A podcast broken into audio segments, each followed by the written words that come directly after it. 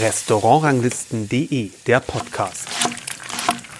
Hallo und herzlich willkommen zum Podcast von Restaurantranglisten.de. Ich bin Kersten Mügge und gleich spreche ich mit Christian Bauer.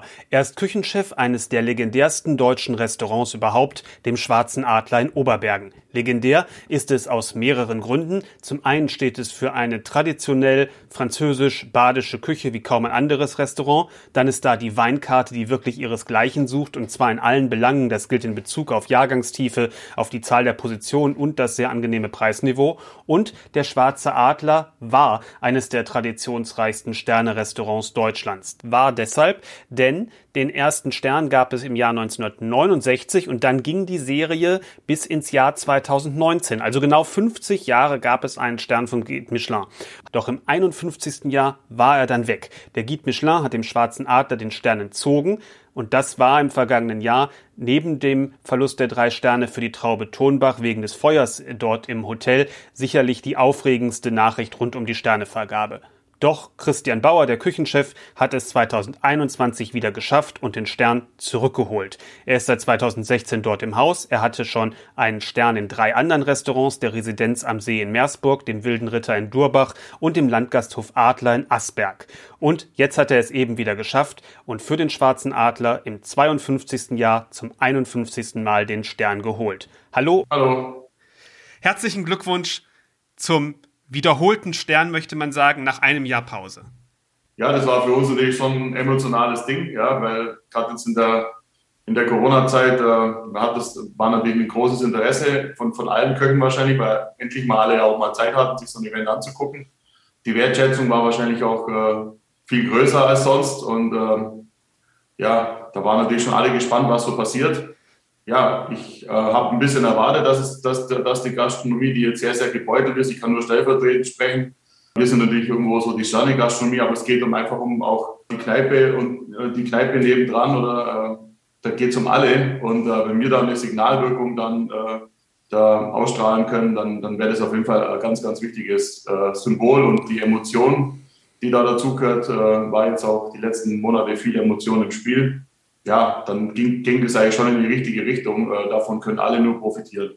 Absolut, das war so die allgemeine Lage. Für Sie, für den Schwarzen Adler gehen, wenn ich das richtig gezählt habe, 367 Tage ohne Stern sozusagen zu Ende und es fängt wieder neu an, nachdem ja davor das Restaurant 50 Jahre einen Stern hatte. Genau. Wie ist Ihre emotionale Lage, dieses Comeback sozusagen zu erleben? Also ich bin jetzt, äh, das war jetzt zufällig, das hat auch ganz gut getroffen, als ich es äh, erfahren habe, war genau mein 44. Geburtstag. Äh, letztes Jahr am 43. Geburtstag wurde er genommen. Jetzt, jetzt kam er wieder. Irgendwie habe ich das Gefühl, das Datum ist ein bisschen so verflucht um diese Zeit, aber das ist halt so, wie es ist. Und man muss es hinnehmen, wie es kommt. Und ja, wir haben natürlich schon letztes Jahr dann einiges in die Waagschale geworfen und haben wirklich sehr, sehr viel Selbstanalyse gemacht ist natürlich für so einen Küchenchef wie mich jetzt auch nicht so einfach, wenn da 50 Jahre vorher ein Stand da war und dann bist du dann, äh, habe ja vorher auch schon Sterne gekocht und so an und dran, aber trotzdem, dann ist der Stand auf einmal weg. Äh, da, da, kannst du schon auch zerbrechen dran. Aber ich habe gesagt, äh, der Stein, der auf mich runtergefallen ist, den habe ich auf die Seite geschoben und äh, habe gesagt, äh, da gibt es so einen Spruch irgendwie, hinfallen ist in Ordnung. Äh, man muss halt wieder aufstehen, den Staub abwischen und dann die Krone wieder gerade rücken. Und nach dem Motto sind wir dann einfach auch nach vorne gegangen und haben wirklich, äh, habe mich selber praktisch in die Mitte des Dorfplatzes gestellt und mich auspeitschen lassen, äh, in Anführungszeichen. Und äh, habe dann aber auch gesagt, äh, jetzt packen wir es an, weil da lassen wir uns jetzt, wir machen genauso weiter wie vorher. Wir schauen die Fehler, die wir gemacht haben, dass wir sie nicht wiederholen. Und äh, dann, dann ist ein massiver Ruck durchs ganze Team gegangen. Und ich habe mich gerade im letzten Jahr, obwohl es so schwer war, nie so wohl gefühlt, äh, äh, wieder ins Team zu kommen. Äh, das war wie eine Familie. Alle sind zusammengestanden. Das hat man auch gemerkt, auch bei den Gästen. Das ging dann auch direkt weiter. Das Restaurant war trotzdem voll. Äh, da muss man sich einfach auch bei den Gästen bedanken, dass sie uns so die, die, die, die, die Treue gehalten haben. Ja, und das war einfach sehr emotional. Und äh, da gibt es auch die eine oder andere schlaflose Nacht. Was hast du falsch gemacht? Und äh, trotzdem darf man sich nicht äh, abbringen lassen davon. Man muss irgendwo einfach wieder an Farben finden und man hat junge Leute und da muss man die motivieren und mitziehen und, und ja, und, und nur so geht's. Das heißt, Sie sagten gerade, Sie haben die Lage analysiert und es wurde ja auch gleich klar gemacht, ähm, dass man im Grunde aber an der Grundausrichtung des Küchenstils nicht verändern wolle. Ich habe das gerade nochmal nachgeguckt. Äh, es wurde damals gepostet äh, vom, genau, vom Schwarzen Adler, unsere Küche zu revolutionieren, kommt für uns nicht in Frage. Also wie haben Sie unterschieden zwischen dem in der Analyse, zwischen dem, wo Sie sagen, da bleiben wir dabei, da sind wir im Grunde auf dem richtigen Weg und wollen den auch weitergehen, weil das sind einfach wir. Und wo haben Sie unterschieden zwischen den Sachen, die sagen, da müssen wir auch was ändern? weil offenbar es entweder nicht mehr gut genug war oder zu fehleranfällig oder was weiß ich, wie da Ihre Analyse war. Wie haben Sie das unterschieden? Das ist ja nicht ganz einfach, denn da spielt ja vieles ineinander, denke ich. Also es ist gerade immer so, wir haben natürlich viele so, so äh, klassische Sachen auch drauf, wie den Hummer und den Steinbutt und äh, Hummer, Steinbutt und die Polaren und das Ganze.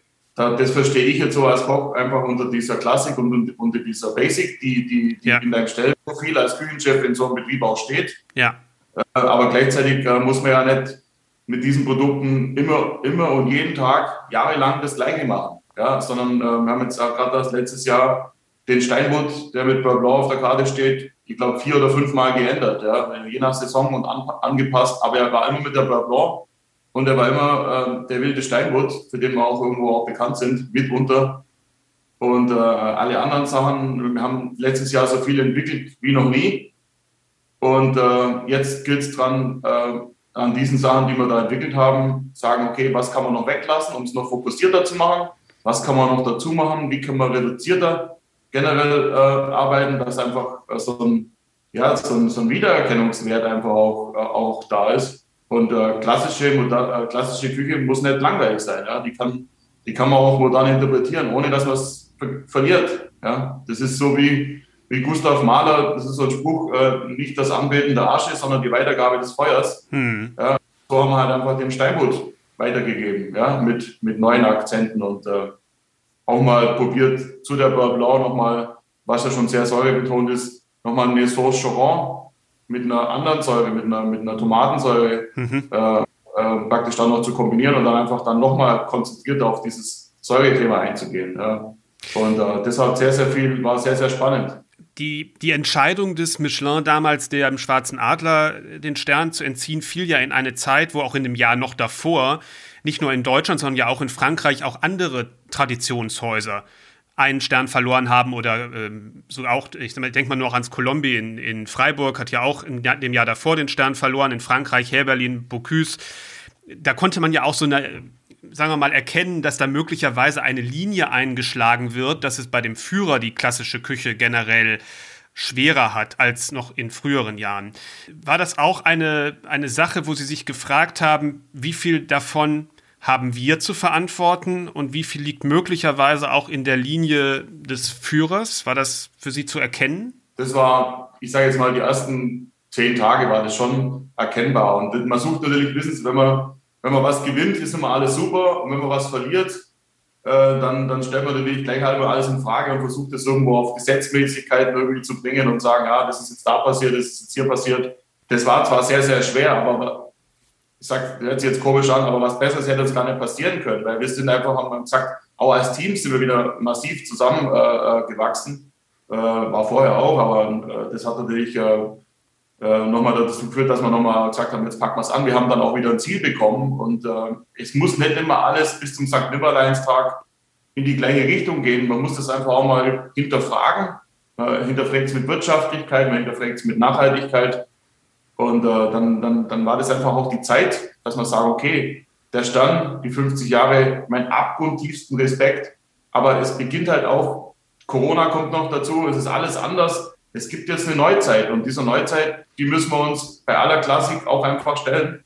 Und äh, ich wünsche mir, ich, ich habe da in Zukunft mehr Zeit dafür. Ich werde mir die Zeit auch mehr nehmen. Gerade auch mal mit den Lieferanten äh, auch nochmal kleinere Produzenten reinzunehmen und, und manche Sachen einfach auch mal rauswerfen, wo man immer denkt, das ist ein Stein gemeißelt. Äh, aber dann doch einfach mal sagen, als Beispielgericht, es gibt ein Kalbsfilet Rossini, das war bei uns auf der Karte mit Gänseleber, Trüffelschü und äh, äh Pomme Dauphine ja, schön abgenockt, jede, jede einzeln und ein Karottenpüree dazu. Ja. Das war gut, das kann man jeden Tag essen, das ist toll. Aber irgendwann musst du sowas auch mal verändern. Und dann haben wir es von der Karte genommen. Ich gesagt, letztes Jahr auch. Und, und, und haben gesagt, jetzt nehmen wir es von der Karte. Klar braucht man das immer als Alternative, wenn Gast kein Lamm oder kein Reh ist. Da wissen wir froh, wenn man mal ein Kalbsfilet im Haus hat. Äh, aber wir haben es von der Karte genommen und das ist kein Einbuch war da. Ja, und wenige Leute haben danach gefragt. Ja, und man hat immer gedacht, das ist so eine heilige Kuh.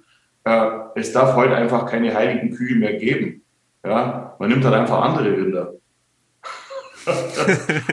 ja, ich glaube, ich glaube, ähm, so, wie ich de, so wie ich das, den schwarzen Adler kenne von einem Besuch, ähm, es gibt wahrscheinlich schon eher die heilige Kuh, dass man die klassischen à la carte Gerichte will. Ähm, weil es ja auch ein anderes, man äh, hat ja auch der Grund, in den Schwarzen Adler zu fahren, ist ja neben dem Essen eigentlich auch die tolle Weinkarte, die ja, ja. Äh, so bemerkenswert ist in Jahrgangstiefe, in der Breite und in der Preisgestaltung, wie es sie in Deutschland ja eigentlich so in der Art und Weise kein zweites Mal gibt.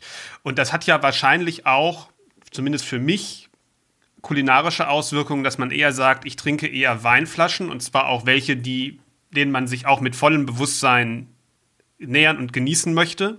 Und dann möchte ich ganz gerne dazu vielleicht eher ein größeres Gericht, ein, was den, sagen wir mal, nicht acht Gänge kleines Menü mit kleinen Gerichten, sondern vier Gänge mit einem großen Menü, mit einem, mit einfacheren Gerichten in Anführungsstrichen, damit ich mich stärker dem Wein widmen kann. Und das ist ja, denke ich mal, ein, ein Grund, der ein nicht geringer Anteil ihrer Gäste äh, so in der Art und Weise in etwa hat. Wie ist diese Überlegung eingeflossen in diese Neustrukturierung? Also das ist, ähm, ja, ich kann das nur so wiedergeben oder wie ich das damals empfunden habe, als ich vor fünf Jahren hierher kam, war es immer so, dass die, die, die, das Essen oder das Food oder die, die, Gerichte einfach so im Vordergrund standen und der Wein so als Weinbegleiter galt. Hm. Da musste ich mich äh, als, als, als, als Koch dann auch wahnsinnig umstellen. Und ich habe dann praktisch dann auch, ähm, das hat auch eine gewisse Zeit gedauert, bis ich verstanden habe, was das Anforderungsprofil ist, ja, was, äh, dass du nicht zu viele Komponenten auf dem Teller hast, nicht zu viele verschiedene Facetten, dass es dann einfach irgendwo der Gast auch noch schmecken kann. Wenn du heute ins Kino gehst und es ist ein Blockbuster, wo ein Ding nach dem anderen explodiert, da kannst du dich am nächsten Tag an kein Ding mehr erinnern.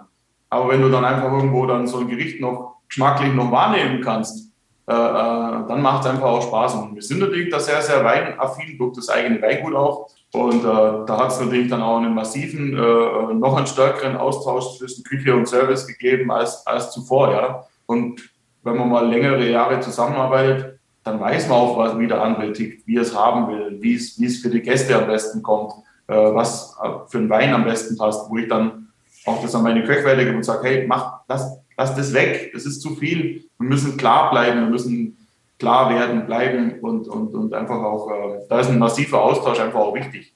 Wir haben gerade nach dem Stand, äh, als er dann weg war, bin ich dann hergegangen und habe dann äh, versucht, alle Gerichte, die neu auf die Karte kamen, dann zu beschreiben, wo sind sie her, was für eine Stilistik zum Teil auch, ähm, wo kommt der Fisch her, aus was für einem Gewässer, was hast du dabei gedacht? Äh, das hat man dann auch angefangen, dass wirklich dann auch alle gebrieft sind. Wir wollen das jetzt in Zukunft dann auch live machen, also dann im Restaurant, Sommeliere und, und Küchenchef, dass wir dann einfach dann äh, auch den, den Leuten das nochmal näher bringen. Ja, da kommt dann vielleicht auch mal die eine oder andere Emotion mehr mit, als wenn man jetzt einfach was äh, äh, per E-Mail schickt. Und zum Teil auch mit Fotos, also wie das halt nach Kräften halt auch ging. Äh, und äh, dann, dann ist es auch immer, wenn dann ein Gericht wieder mal kommt, dann wissen die auch nochmal, ah, okay, klar, das hat man schon mal in der Art. Ja, der Fisch ist dann vielleicht hat gewechselt oder eine Beilage hat sich, aber die Stilistik und die Struktur, äh, das, das kann man dann auch einfach besser verstehen. Und man ist einfach auch besser am Gast. Ja. Äh, heute sind die Gäste so informiert und die wissen so viel. Manchmal wissen sie fast schon zu viel, manchmal besser als der Koch selbst. Ja. Äh, und da musst du schon auch äh, heute punkten. Ja. Sie haben gerade ja beschrieben, dass Sie sich insgesamt äh, hinterfragt haben und einem, einem Prozess unterzogen haben, zu überlegen, wie wollen wir weitergehen und wie soll es wie soll's vorangehen. Wie haben Sie das erzählt? Vielleicht können Sie das nochmal so in den Strukturen sagen, wie das gelaufen ist. Ist ja vielleicht interessant für den einen oder anderen, äh, wenn man sich auch mal selber überlegt, äh, wie es weitergehen kann an der einen oder anderen Stelle. Ja, das ist halt, ähm, ich muss eins dazu sagen, äh, es sind alle, alle, die damals im Team waren, da ist keiner gegangen und hat gesagt, er geht in ein anderes Restaurant, das ist ja wieder ein Standard oder so. Alle haben dir die Treue gehalten, alle sind geblieben. Und, und dadurch konnte man dann erst recht dann auch richtig Gas geben, weil wir gesagt haben, okay, es ist die gleiche Konstellation. Wir, machen, wir werden vieles besser machen, ja, äh, sind dann massiv in die Kritik gegangen und ganz, ganz wichtig ist, dass man nicht immer den anderen die Schuld gibt. Ja, das macht man gern mal, aber äh, dass man einfach sagt, okay, dazu, das war meine Schuld, da war eine schlechte Personalplanung, da war, da ist einer krank gewesen, der konnte nicht richtig ersetzt werden, da haben wir vielleicht an dem Tag zu viel gemacht. Ähm, und, äh, aber letztendlich äh, habe ich schon sehr, sehr viel mit mir selbst ausgemacht. Mhm. Und es gab ja auch äh, die ein oder anderen Meetings mit Familie Keller, äh, wo wir dann einfach gesagt haben, okay, äh, da muss man sich da, es geht einfach weiter. Der Stand ist, gehört, gehört irgendwo zum Adler dazu und den wollen wir wieder. Und was da sonst so durch die Zeit ging, mit irgendwelchen Sachen, die die anderen Leute da gemeint haben, was da passiert ist, bei Mischlau, das war uns dann auch relativ wurscht. Wir haben uns einfach auf uns selbst fokussiert. Und ich habe da wie so eine Art Blase auch aufgemacht. Ich habe gesagt, wir, wir, müssen uns in so eine Blase begeben, wo wir nicht zu viel an uns ranlassen. Nicht so viel Instagram, nicht so viel Facebook, was halt alles wichtig ist. Klar, keine Frage. Aber wir haben gesagt, wir müssen uns auf das konzentrieren, was wir machen. Und nicht so sehr auf die anderen gucken. Wir müssen unsere Fehler analysieren und nicht so sehr auf die anderen gucken. Und immer wieder beschwichtigen, beruhigen, persönliche Gespräche. Äh, das war sehr, hat sehr viel Kraft gekostet, aber das war halt auch wahnsinnig wichtig. Hm. Das ist hat das. Chef hier zum Beispiel, der, der ist seit, ich möchte jetzt nichts Falsches sagen, wenn er es dann hört, 15 oder 18 Jahre ist er im Haus, ja. Der hat sich sofort auf meine Seite gestellt und hat gesagt, hey, komm, wir geben wieder Gas.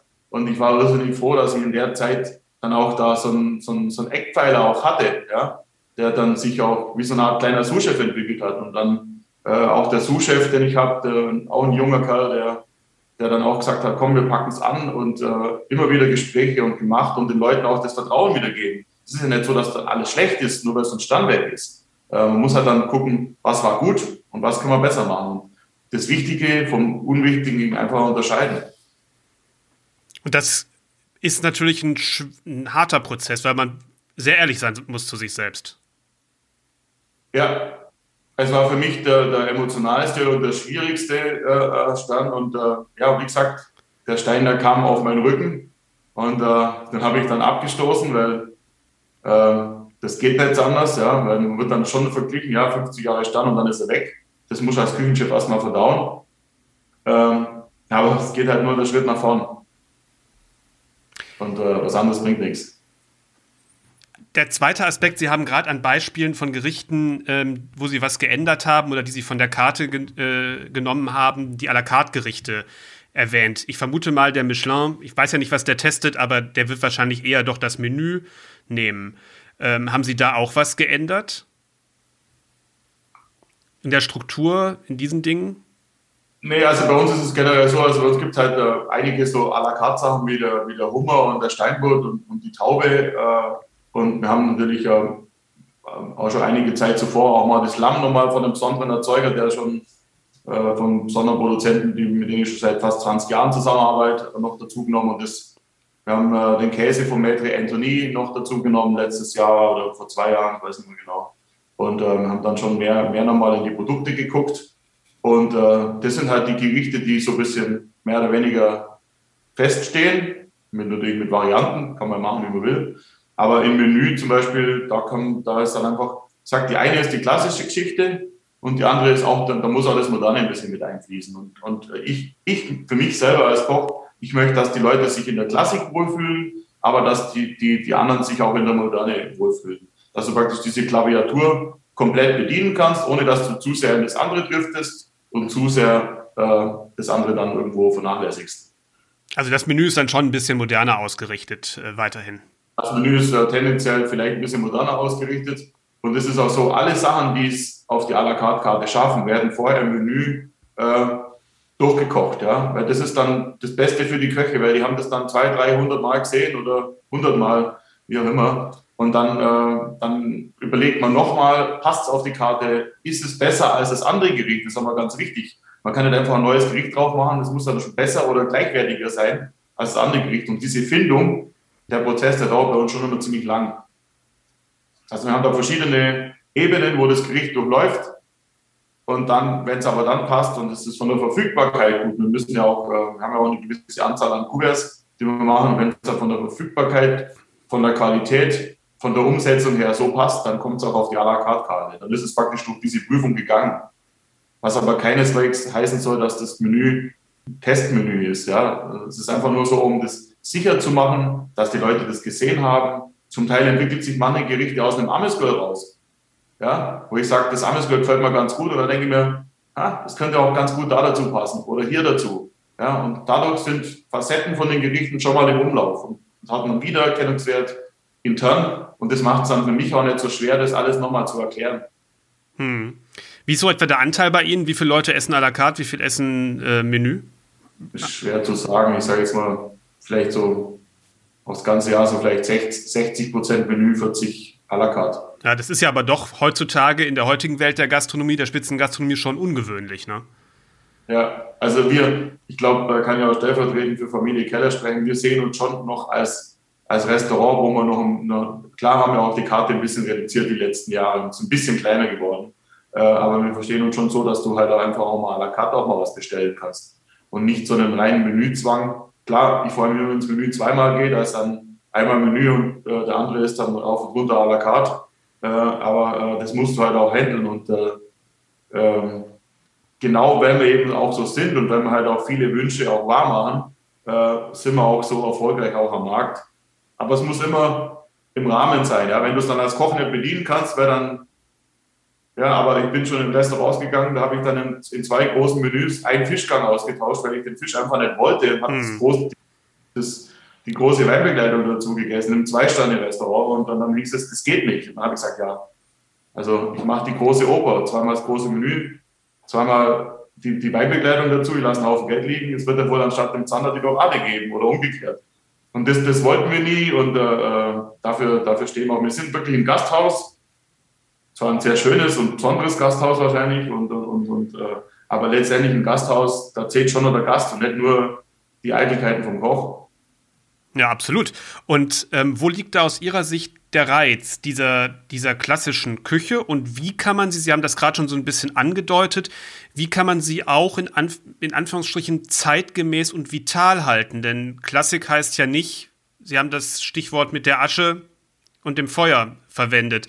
Wie kann man sie lebendig halten? Also ich glaube, man kann sie lebendig halten durch, durch das, wenn du als Koch jetzt so ein, ich habe doch jetzt gerade mit im Laufe der Jahre ein relativ großes Portfolio so bedient. Ja. Einmal war das gefordert, einmal war das gefordert, einmal war ein bisschen extravagant und wild, ja, wie, wie der wilde Ritter damals, als ich im Ritter in Lobach gearbeitet mhm. habe. Und es sind immer wieder neue Sachen auf dich zugekommen. Und wenn man sich da nicht verschließt, und dann, bei mir ist es wie so eine Art Geschmacks-, so, so ein Baukasten im Kopf. Manche Gerichte, die muss ich zwar schon auch probieren, wie die Soßen, wie das in der, vom Anrichten her, das machen wir das Schwierigste. Äh, aber das ist so eine Klaviatur, die dann im Kopf irgendwo passiert, wo du dann in diese Geschmacksschubladen reingreifen kannst. Und das kannst du für mich jetzt einfach auch nur durch Erfahrung. Ja, und das macht es dann auch spannend. Und ich bin immer einer, wenn so eine Ruhephase war, wie jetzt wie drei Wochen Urlaub oder mal jetzt der Lockdown, da stelle ich alles in Frage. Ob ich dann alles ändere, ist die zweite Frage. Aber ich stelle mich immer selber total in Frage und, und schmeiße dann auch mal Sachen um, wie ganz wichtiger Punkt, wo ich unbedingt sagen wollte, das ist ein Kalbsbäckchen kannst du schmoren, du kannst es mit Tomatenmark schmoren, du kannst es aber auch mit Miso schmoren. Ich habe dann angefangen, das vor 10, 12 Jahren mal mit, mit Miso anstatt Tomatenmark den Ansatz zu machen und dann mit Sojasauce und dann mit, mit, mit Rotwein parallel auch. Ja, und dann war das eine, hat das eine ganz andere Struktur gehabt. Aber das ist jetzt was, das kann ich hier nicht machen. Ja, ja. Weil, weil einfach der Gast dann einfach mit, mit dem, wenn er so eine Polade hat, mag er mit, mit der Gabel da durch und dann mag er, dass da eine Soße haften bleibt. Ja? Und dementsprechend muss ich halt auch wissen, wie ich mit Knochen arbeite und wie ich eine vernünftige Schül High-End hinkriege, aber auf die klassische Art und Weise. Aber ich weiß auch, wie ich es anders machen könnte. Hm. Dieses, dieses da davon, das Unterscheiden, was ist angebracht, das musst du halt als Koch auch einfach auch, äh, das musst du lernen und das musst du dann auch irgendwann mal wissen. Ja, ja, und das ist natürlich genau dann eben zu entscheiden, ja, das kann man jetzt noch machen, das passt noch in unsere, in unsere, in unseren Stil, der wir halt sind. Und das ist dann vielleicht doch ein Tick zu weit und es geht schon zu sehr ins Moderne dann rein, was wir dann hier so nicht ähm, machen können. Und das ist genau, oder man kann noch eine, eine äh, Notbremse machen oder man kann noch einen Punkt machen. Man kann zum Beispiel, jetzt fängt es früher wieder an, bekommt dann, machst gerne mal einen Fisch mit, mit irgendwie, ich sage jetzt das Wort Ceviche, will ich ja gar nicht aussprechen. Ja. Aber macht einen marinierten Fisch und dann kann man, ich habe eine destillierte Sojasauce gefunden. Das ist eine weiße Sojasauce, die sieht aus wie ein Schnaps. Ja, aber dann denke ich mir, ja, mit was kann ich das kombinieren? Ja, mit Verschü. Ja, ja mit Verschü, das ist unreifer Trauben, das ja. ist irgendwo sogar im Haus, einen eigenen. Und dann sage ich, daraus konstruiere ich dann wieder was, wo ich sage, okay, die Verschü ist dabei, aber das moderne, diese klare Sojasauce ist auch cool. Und, und schaut mal, was man daraus machen kann. Also Sie sehen weiterhin ein großes Potenzial, nehme ich an, bei der klassischen Küche in der heutigen ja. Zeit. Ja, erstmal, ich sage jetzt mal, wir haben einen, einen, Gästekreis, der, der so ist, dass äh, Oma und Opa, äh, Großeltern, äh, Kinder alle nachkommen und äh, zum Teil auch verschiedene Kommunionen und Ostern, Weihnachten zusammen gefeiert haben über Generationen hinweg. Und äh, die magst du halt auch nicht verschrecken, ja. Aber gleichzeitig, wenn sie dann zum Essen kommen, müssen sie auch irgendwo auch mal was, was vielleicht als zeitgemäß, ich möchte ich nicht sagen, weil Klassik ist für mich zeitgemäß. Ja? Ähm, äh, das muss man einfach, ja, man muss es einfach beides können. Ich habe es auch selber nicht gewusst, bis mir mein Sohn vor zwei Jahren am Frühstückstisch, der ist jetzt acht, der hat gesagt, der ist, äh, trinkt so seinen Kaba in der Früh und dann sagt er zu mir, Papa, schaut so zu mir auf und sagt er, du bist ein echter Klassiker. Der hat es so aus, aus dem Ding raus gesagt, der hat dann das, dann habe ich gesagt, Sohn, du hast recht. Ja? Und das war eigentlich ganz witzig und äh, dann habe ich das auch erstmal so richtig verstanden, dass ich auch in diese Richtung auch tick. Und dann, äh, dann funktioniert es auch. Wenn man es lebt und wenn man es auch, äh, dann, dann, dann funktioniert es auch. Jetzt ist der Stern wieder da. Die Freude ist natürlich groß. Hätten Sie nach den Anstrengungen, die Sie gerade beschrieben haben in dem Gespräch hier, äh, gedacht, dass es so schnell wieder funktioniert? Die Hoffnung war da, aber sicher, sicher sein kann man sich dann nie. Hm. Also die Hoffnung war da und äh, so nach zwei Wochen war für mich auch die Hoffnung, auch diese ganze Corona-Geschichte, habe ich gesagt, vielleicht packen wir das trotzdem.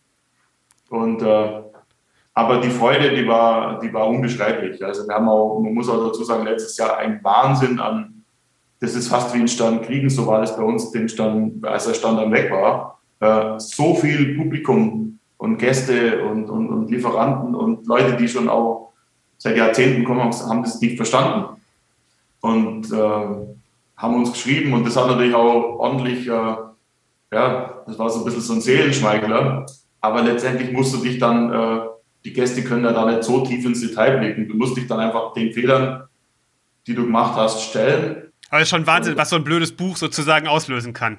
Oder demnächst noch eine App.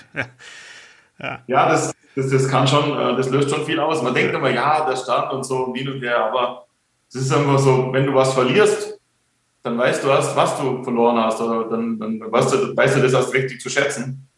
Ich habe immer gedacht, das habe ich im Bauchgefühl, das habe ich auch mal gesagt. Mhm. Ich auch ja. die ganze Jahre hinweg, wenn der Stand mal weg ist, dann weiß ich selbst. Dann weiß ich, dann brauchen wir keine, dann ist es einfach so, ja, dann habe ich das vorher im Gefühl. Wir hatten aber alle das nicht im Gefühl, weil das mhm. einfach 2019 war so ein brutales Jahr für uns. Wir konnten das stellenweise gar nicht mehr bedienen. Das war einfach ein Wahnsinn. Unser Chef ist damals auch äh, zum DFB-Präsidenten, war dann ja. auch in dieser Zeit. Und äh, da waren auch, da war auch viel, da waren einfach viele Leute da, die wollten einfach auch mal gucken, ja, wo ist da der DFB-Präsident zu Hause? Und äh, wir haben uns da ein bisschen verloren drin. Und äh, ja, und jetzt haben wir das analysiert und aufgearbeitet. Und äh, äh, ja, wer Fehler macht, muss dafür gerade stehen. Und äh, wenn es dann wieder gut läuft, sind alle happy. Ja. Und man darf die Zeit nicht vergessen, dann ist man auch demütig genug, wieder an den Start zu gehen. Und es ist natürlich auch gut, sagen wir mal, dass der, dass der Führer der Michelin jetzt auch heutzutage so flexibel ist, dann eben auch nach einem Jahr schon wieder zu sagen, es kommt wieder zurück. Das wäre ja in früheren Zeiten vielleicht auch nicht ganz so gewesen, dass man da ein, sein Urteil so schnell an die Lage anpasst, sagen wir mal. Da hat man ja doch auch mal das Gefühl gehabt, dass mancher ein bisschen länger warten muss, bevor wieder was in die eine oder in die andere Richtung passiert. Also das ist ja auch irgendwo nicht von Nachteil, wenn der Führer ja. da entsprechend agiler unterwegs ist. Also klar, man muss einfach sagen, die Testzeit war natürlich für den Michelin natürlich kürzer als sonst. Ja. Aber ich sage jetzt mal, weiß nicht, ob man da jetzt einen Unterschied machen kann. Ich stelle mir die Frage aber gerade momentan gar nicht. Wenn jetzt du zehn Monate testen kannst und du bist dreimal da oder du bist drei Monate da und warst dann auch dreimal da, äh, ich sag mal, man kann dann schon ablesen, will das Team, lässt das Team sich irgendwo in die Enge treiben, ist das Team von der Last des Verlustes so erdrückt oder sieht man den an, äh, hat das, haben die alle glänzende Augen und, und strahlen und äh, die wollen es wissen und ähm, das ist, glaube ich, schon auch wichtig. Das ist so Sachen, die man nicht so, das kann man nicht so, man kann das lesen, wenn man aufmerksam ist. Man kann das fühlen und man kann das spüren. Aber ja, es ist einfach. Herr Bauer, ganz vielen Dank. Das äh, war sehr interessant zu hören, was passiert ist in den vergangenen zwölf Monaten bei Ihnen im Haus. Und wir freuen uns natürlich, dass es für Sie und für das Unternehmen ähm, wieder da ist, wo es hingehört, nach unserer Meinung, einfach auch, weil es eine, eine große Tradition hat. Und ähm, ich wird, und ich freue mich natürlich, und wir hoffen natürlich alle, dass es bald wieder losgeht, dass man es dann auch wieder zeigen kann, ähm, was in, den vergangenen, in der Vergangenheit passiert ist. Also, und die sind alle heiß, ja. die sind alle heiß und äh, ich bin jetzt froh, jetzt hat es zwei Tage gedauert, bis, bis ich durch diese Fluten mal durch, aber ich habe wirklich auch dann versucht wirklich sehr, sehr, sehr vielen persönlich, nicht nur individuell, nicht nur für alle so Sammel-WhatsApps zu schreiben, das hat jetzt das Medium gerade, aber dann wirklich versucht, jeden individuell auch zu behandeln und, äh, und, und eine Wertschätzung zu geben.